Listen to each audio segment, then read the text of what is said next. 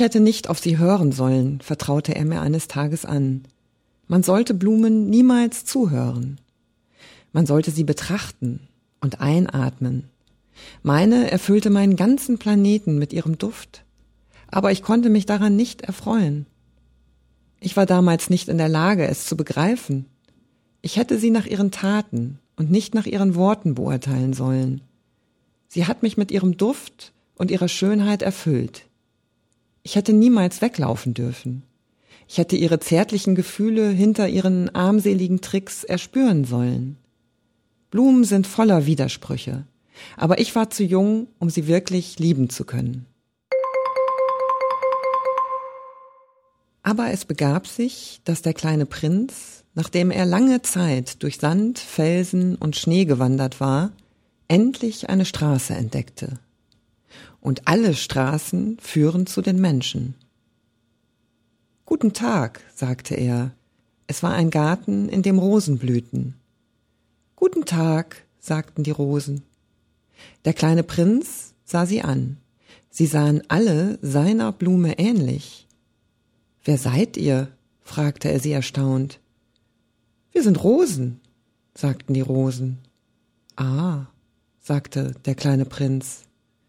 Und in diesem Moment fühlte er sich sehr unglücklich. Seine Blume hatte ihm erzählt, dass sie die einzige ihrer Art im ganzen Universum sei. Und siehe da, hier gab es in einem einzigen Garten fünftausend, die alle gleich aussahen. Er sagte sich, sie wäre zutiefst beleidigt, wenn sie das sehen würde. Sie würde sehr viel husten und sich totstellen, um der Gefahr zu entgehen, sich der Lächerlichkeit preiszugeben.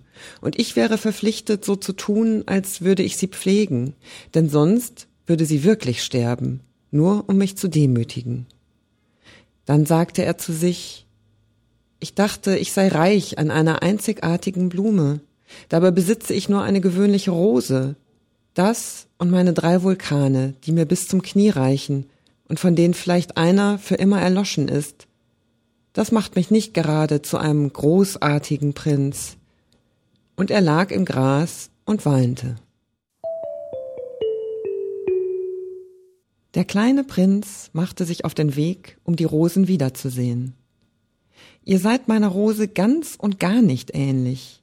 Ihr bedeutet mir noch gar nichts, sagte er zu ihnen. Niemand hat euch gezähmt und ihr habt niemanden gezähmt. Ihr seid dasselbe, was mein Fuchs war. Er war nur einer von hunderttausend Füchsen, aber ich machte ihn zu meinem Freund, und nun ist er einzigartig auf der Welt. Und die Rosen waren sehr beschämt.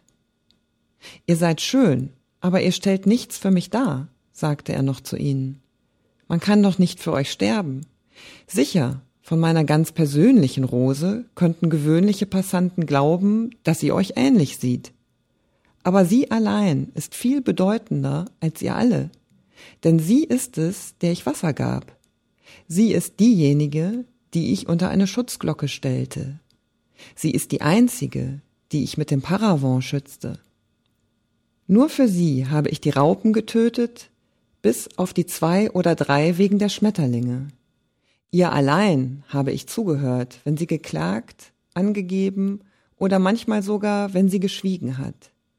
Denn sie ist meine Rose. Lesedusche. Entdecke die wohltuende Wirkung des Lauschens.